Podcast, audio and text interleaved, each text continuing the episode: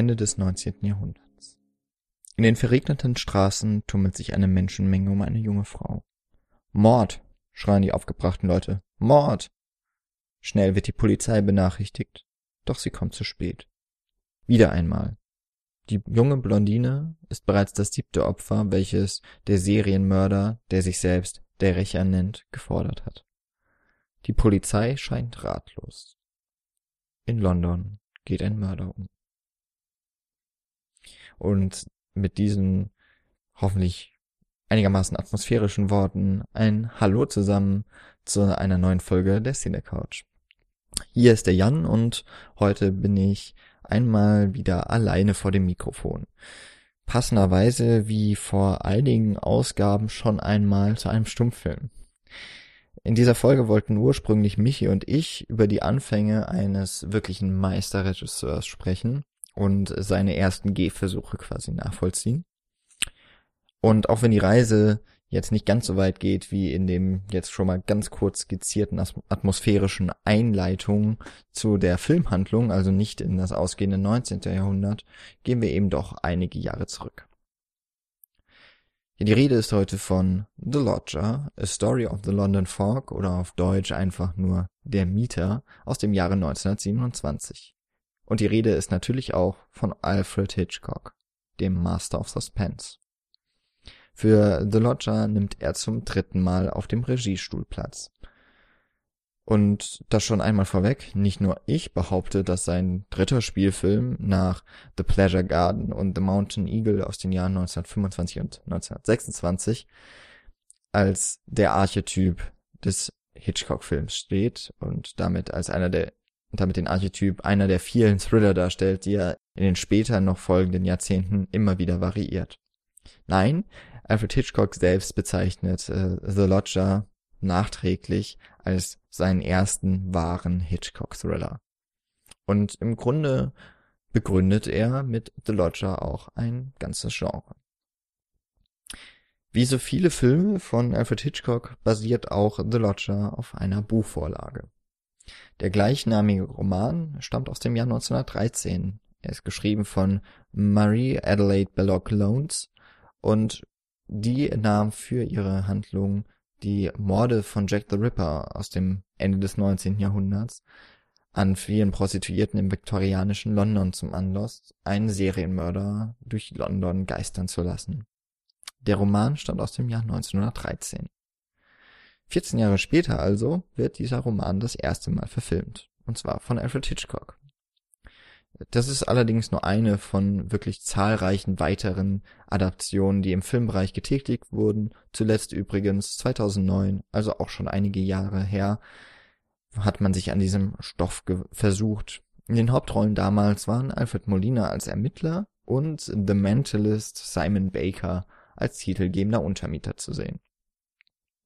Übrigens wurde der Roman auch vielfach auf Londoner Bühnen vor allem und auch im britischen Radio umgesetzt. Für The Lodger im Jahr 1927 hat Alfred Hitchcock ein, eine wirklich einen Schauspielstar dieser Zeit gewinnen können. Der Waliser Ivor Novello ist dort in der Hauptrolle zu sehen und zwar eben als The Lodger. Und offensichtlich war er in dieser Rolle so beliebt, dass er sich nicht nehmen ließ, diese Rolle fünf Jahre später, also 1932, in der zweiten Verfilmung dieses Stoffes ein weiteres Mal aufleben zu lassen. In The Lodger wird ein Serienmörder gesucht. Ein Serienmörder, der zu Beginn des Films sein siebtes Opfer gefordert hat. Schnell fällt der Verdacht auf den jungen Mieter, den titelgebenden Mieter, also auf Novello, der bei den Eltern der schönen Daisy, die von einer Frau namens June gespielt wird, einzieht. Ihre Mutter nimmt zwar den Mieter auf in das Zimmer, das frei geworden ist, nicht zuletzt wegen des ähm, lukrativen Preises, den er bereit ist zu zahlen, doch er ist ihr von Anfang an suspekt. Daisys Verehrer, ein Polizeiermittler, ist ebenfalls nicht so sehr überzeugt von dem neuen Mieter. Äh, ihm wird nämlich nach kurzer Zeit die Fahndung nach dem Serienmörder zugeteilt, aber dabei lässt er sich auch schon ein wenig von persönlichen Gefühlen leiten. Er erkennt, dass sich zwischen Daisy und dem Mieter eine Beziehung anbahnt und um den Nimbula auszuboten, versucht er ihn zu überführen. Aber bei all diesem persönlichen Gerangel, bei all der Liebe, die Zeit drängt und sie mahnt zur Eile, denn das nächste, das achte Opfer ist bereits im Visier des Mörders. Hitchcock verbindet in diesem Film schon viele Elemente, die er in einigen seiner Werke einige Male noch wiederholen und variieren wird. Mit äh, einem besonderen atmosphärischen und finsteren Bildgestaltung, die nicht ganz zufällig auch an expressionistische Werke aus dem Weimarer Kino erinnert beispielsweise. Fensterrahmen werfen hier dunkle Schatten in die Gesichter der Darsteller, bilden beispielsweise Kreuze auf der Stirn des Mieters und könnten damit schon einmal auf solche biblischen Symbole oder Zeichen wie Schuld und Sühne hinweisen. Auch das Schlafzimmer von Daisys Mutter erinnert mich zumindest an eine der nächtlichen, an eine der vielen nächtlichen Szenen aus Robert Wienes Klassiker Das Kabinett des Dr. Caligari.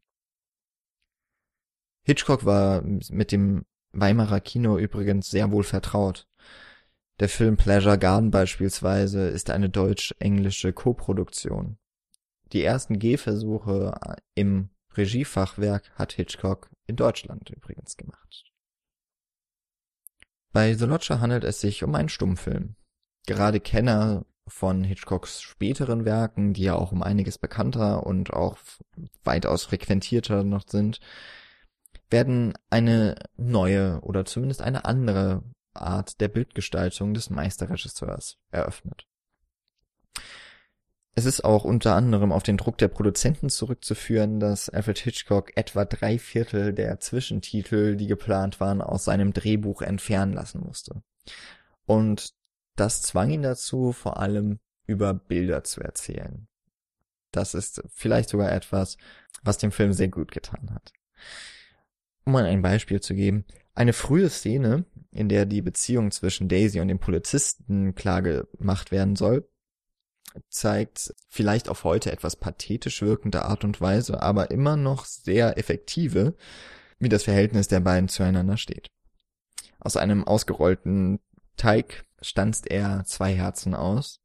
In einer spielerischen Art und Weise gibt, legt er sie Daisy dar. Sie wehrt sie ab. Der Polizist guckt dann ein bisschen traurig in die Kamera und teilt das zurückgewiesene Herz in seinen Händen was auch in einer Nahaufnahme gezeigt wird.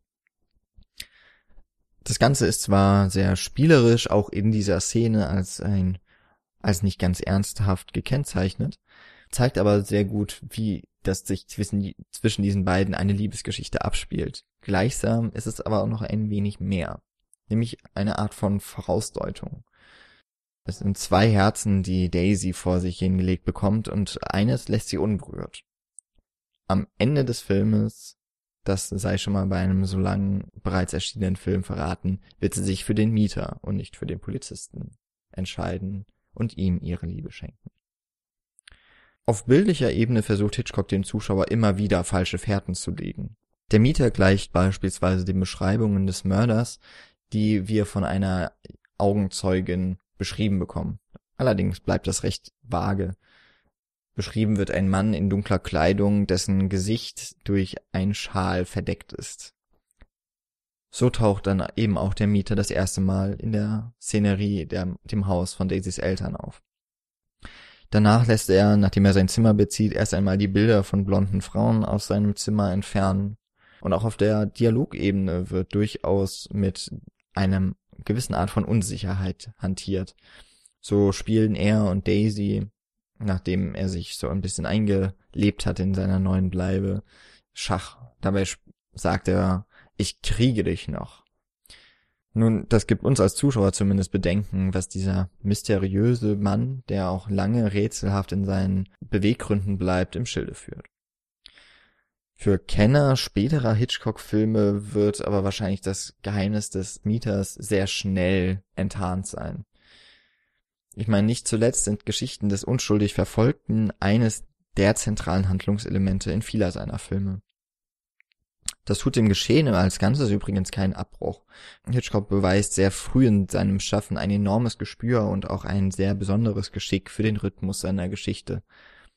So beginnt der Film mit mehreren Szenenabläufen vom Mord bis hin zur Verbreitung des Mordes und der Polizeiarbeit, die uns wirklich auch die sich die breitmachende Angst in dem viktorianischen London auf Grundlage des ersten Opfers, das wir selber als Zuschauer miterleben, wird sehr ausgiebig dargestellt. Er lässt sich auf jeden Fall Zeit, um die Atmosphäre seiner Geschichte erst einmal wirken zu lassen, bevor die eigentliche Handlung, die dann auch noch mit einem Liebesdreieck bestückt wird, sich entfalten kann. Es sind noch viele weitere Elemente, nicht nur die des unschuldig Verfolgten, die in diesem Film auftauchen. So will es zumindest eine vielfach erzählte Anekdote, dass Alfred Hitchcock in seiner Jugend einmal unschuldig für mehrere Stunden von der Polizei festgehalten wurde und dann auch in einer Zelle saß. Er kam nicht raus und fühlte sich auf jeden Fall unschuldig. Ob das nun jetzt nun stimmen mag oder nicht, ob es sich als eine Legende entpuppt, Fakt ist, die Angst vor Gefangenschaft lebt in mehrerer seiner Filme weiter und lebt er auch so richtig aus, ebenfalls in The Lodger. So werden beispielsweise die Handschellen zu einem wirklichen Machtinstrument der Polizei. Die ist übrigens, wie sehr häufig auch schon bei Hitchcock zu sehen, ein eher unfähiger Haufen oder er ist zumindest fehlgeleitet in Form des Polizeiermittlers, der hier aus Liebe sich äh, auf den falschen Täter konzentriert und damit dem eigentlichen Mörder freie Hand gibt, ist das in diesem Film auch schon mal geäußert. Die Handschellen werden übrigens im Film mehrfach auch verwendet. Ob das jetzt im Scherz passiert und Daisy gefesselt wird im eigenen Treppenhaus, die dann aber in Panik gerät äh, und nur dadurch wieder beruhigt werden kann, dass die Handschellen wieder von ihrem Handgelenken entfernt werden. Oder eben später, als dann der vermeintliche Killer auch gefesselt und schon festgenommen sich noch einmal befreien kann und durch die Stadt sich bewegt. Die Handschellen berauben die Figuren ihrer Freiheit und auch der Akzeptanz in der Gesellschaft. Ja, und dann ist es natürlich auch nicht zuletzt eine blonde Frau oder in diesem Fall gleich mehrere blonde Frauen, die im Hitchcocks Film prominent besetzt werden. In diesem Fall ist es nicht nur, dass sich der Mörder immer solche Opfer aussucht. Der Mieter hat offensichtlich ein sehr gespaltenes Verhältnis, ein Gemisch aus Angst und Zuneigung zu Blondinen. Und natürlich spielt dann eben auch eine Blondine die weibliche Hauptrolle, beziehungsweise auch das weibliche Objekt der Begierde. Alles in allem und nur in diesem kurzen Abriss macht das The Lodger zu einem wirklich frühen typischen Hitchcock-Film. Und das bedeutet aus meiner Sicht zumindest auch, dass es sich um einen enorm lohnens- und sehenswerten Film handelt. Wer schon einmal auf unsere Cinecouch Wer sind wir Seite geschaut hat, wird vielleicht schon gelesen haben, dass Hitchcock mein absoluter Lieblingsregisseur ist. Wer bislang noch nicht von meinen Ausführungen überzeugt sein sollte, dass es sich um einen richtigen Hitchcock-Film handelt, Hitchcock selbst tritt in diesem Film auf, in einem Cameo-Auftritt.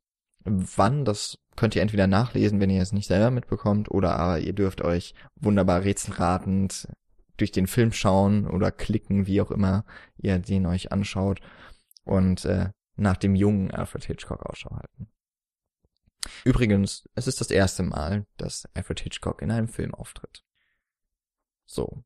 Das war jetzt eine relativ kurze Besprechung des Films. Es war eigentlich gedacht, dass ich das äh, dass ich The Lodger eben Zusammenspiel dann noch mit mindestens einem weiteren Kumpanen oder einer Kumpanin hier bespreche. Aber ich hoffe trotzdem, dass ich einen kurzen Einblick geben konnte, wie dieser Schwarz-Weiß-Film, übrigens, der in mehreren Fassungen wohl auch so ein bisschen kursiert.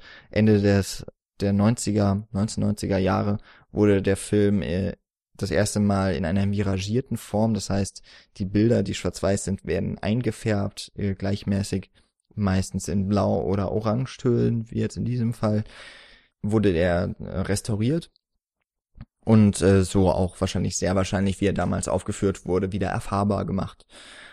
Mm, ich hoffe, ich konnte so ein bisschen die Faszination, die auch dieser Film nach fast 90 Jahren noch ausstrahlt, zumindest bei mir ausstrahlt, äh, rüberbringen und euch auch an den frühen Alfred Hitchcock ein bisschen heranführen.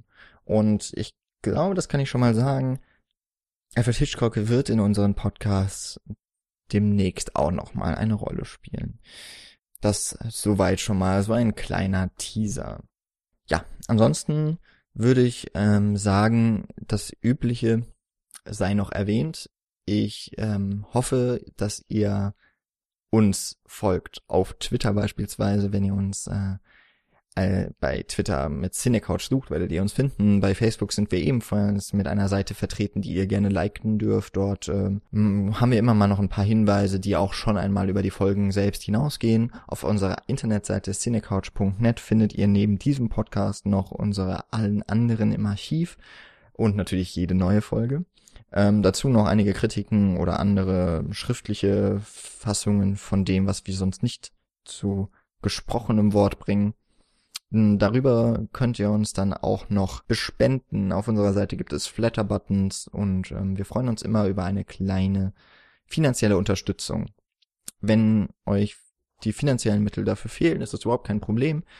Am besten geht ihr auf iTunes. Äh, das geht übrigens auch über unsere Seite über einen Klick.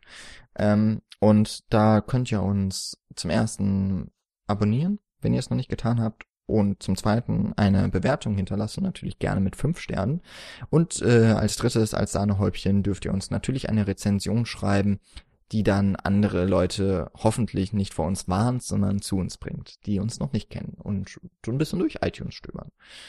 Um, ich glaube, ansonsten habe ich nichts vergessen, außer dass ich euch natürlich eine wunderbare Woche wünsche, die noch äh, Prä-EM vielleicht noch ein paar Kinofilme in petto hat oder eben ein paar Filmabende oder vielleicht wird ja auch endlich das Wetter gut und ihr könnt ein bisschen Zeit draußen verbringen.